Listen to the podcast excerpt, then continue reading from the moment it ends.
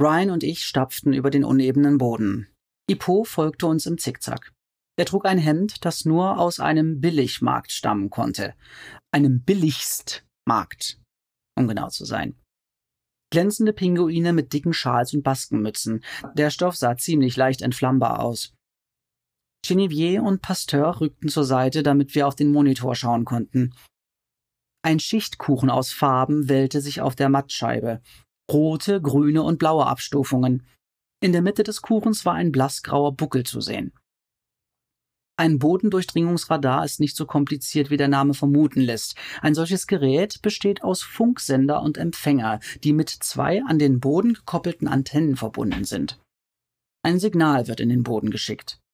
Da das Objekt oder die Störung im Erdreich andere elektrische Eigenschaften hat als die Umgebung, wird ein Signal, das von diesem Objekt oder dieser Störung reflektiert wird, den Empfänger mit leichter Verzögerung erreichen.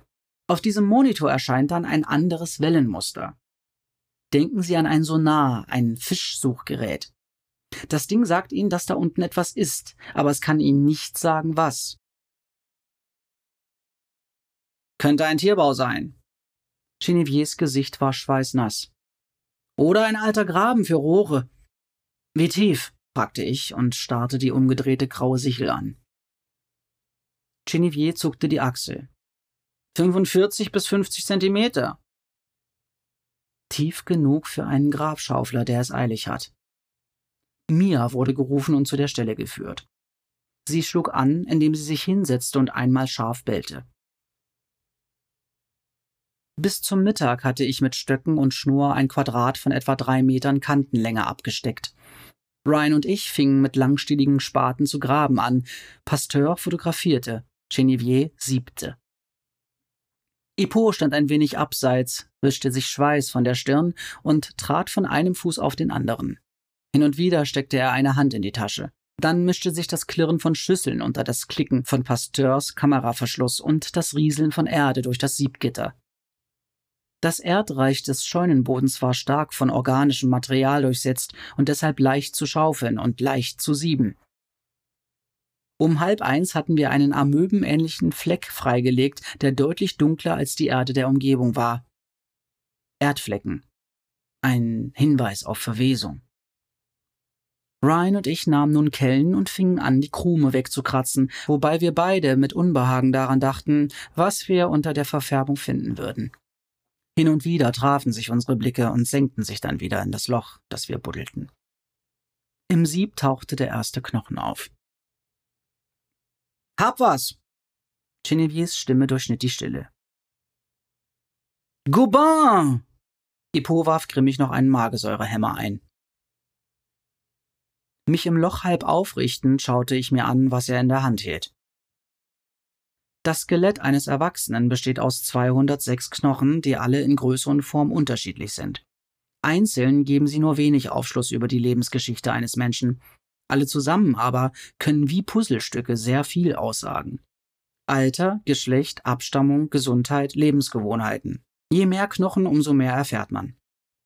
Geneviers Fund löste das Rätsel jedoch ganz allein. Dünn und weniger als 10 cm lang sah der Knochen aus wie ein Stift, den man benutzt, um einen Haarknoten zu fixieren. Er war an einem Ende dicker und verjüngte sich dann zu einem kleinen Knubbel am anderen Ende. Ich schaute in acht neugierige Augen. Das ist ein Bakulum. Vier verständnislose Blicke. Ein Knochen, den man im Penis der meisten Säugetiere findet. Ich schätze, der da kommt von einem großen Hund. Noch immer sagte keiner was. Das Bakulum hilft bei der Kopulation, wenn die Paarung bei einer schnellen Begegnung vollzogen werden muss. Pasteur räusperte sich wenn die Tiere schnell machen müssen. Ich schob mir meine Maske zurecht. Pour l'amour du bon Dieu. Ipos Ausruf deutete darauf hin, dass in ihm ähnliche Gefühle aufstiegen wie in mir. Erleichterung, Verwirrung, Hoffnung. Ich gab Pasteur den Knochen. Während er ihn fotografierte und in eine Tüte packte, gruben Ryan und ich weiter. Um drei war Grissams Opfer völlig freigelegt. Die Schnauze war breit, der Schädel gefurcht. Schwanzwirbel lagen zwischen Hinterläufen, die irgendwie zu kurz für den Torso wirkten. Langer Schwanz. Irgendeine Pitbull-Mischung. Vielleicht ein Schäferhund. Die Testosterontruppe schien an der Abstammung des Hundes außerordentlich interessiert zu sein. Mir war sie völlig egal. Ich war verschwitzt, meine Haut juckte und ich wollte unbedingt aus meinem T-Vec-Overall heraus. Die Dinger sind zwar dazu da, den Träger vor Blut, Chemikalien und toxischen Flüssigkeiten zu schützen, aber sie behindern auch die Luftzirkulation und lassen einen schwitzen wie in einer Sauna. Egal was für eine Rasse, dieser Kerl war ein Casanova. Pasteur hielt den Beutel mit den Penisknochen des Hundes in die Höhe. Genevieve hob die Hand. Pasteur klatschte ab. Die Witzeleien hatten bereits begonnen. Ich war froh, Ihnen nicht gesagt zu haben, dass das Baculum manchmal auch als Hillbilly-Zahnstocher bezeichnet wird. Oder dass man das prächtigste Exemplar beim Walross findet, dessen Männchen manchmal auf bis zu 75 Zentimeter kommen. Es würde so schon schlimm genug werden. Während meiner Dissertation hatte eine Kommilitonin das Bakulum von Rhesusaffen untersucht. Sie hieß Jeannie. Meine alten Klassenkameraden, die inzwischen alle Professoren und angesehene Forscher sind, ziehen sie immer noch mit Jeannies Penis auf. Um zwei war der Hund verpackt und lag im Transporter des Coronas. Wahrscheinlich unnötig, aber sicher ist sicher. Um sechs hatten Ryan und ich das gesamte Quadrat 60 Zentimeter tief ausgegraben. Weder in der Grube noch im Sieb war noch irgendetwas aufgetaucht. Genevieve war die Scheune und die sie umgebende Wiese noch einmal mit dem GPR abgefahren, hatte aber keine Hinweise auf weitere Störungen im Erdreich gefunden. Ipo kam zu uns, als ich eben meinen Overall abstreifte. Tut mir leid, dass ich Sie für nichts und wieder nichts hierher geschleift habe. Das ist der Job, Ipo, ich war heilfroh, aus dem Tivek heraus zu sein und erleichtert, dass wir nicht Kelly Sikar ausgegraben hatten. Wie lange ist es her, dass der alte Clever seinen Hannes präsentiert hat? Die Knochen sind fleischlos, geruchlos und einheitlich erdfleckig. Die einzigen Insekteneinschlüsse, die ich gefunden habe, waren vertrocknete Puppenhüllen. In dieser Tiefe und innerhalb der Scheune vergraben, würde ich schätzen, dass der Hund mindestens zwei Jahre tot ist. Aber mein Bauch sagt mir, noch um einiges länger. Zehn Jahre? Möglich. Könnte Grissom gehört haben oder Beaumont.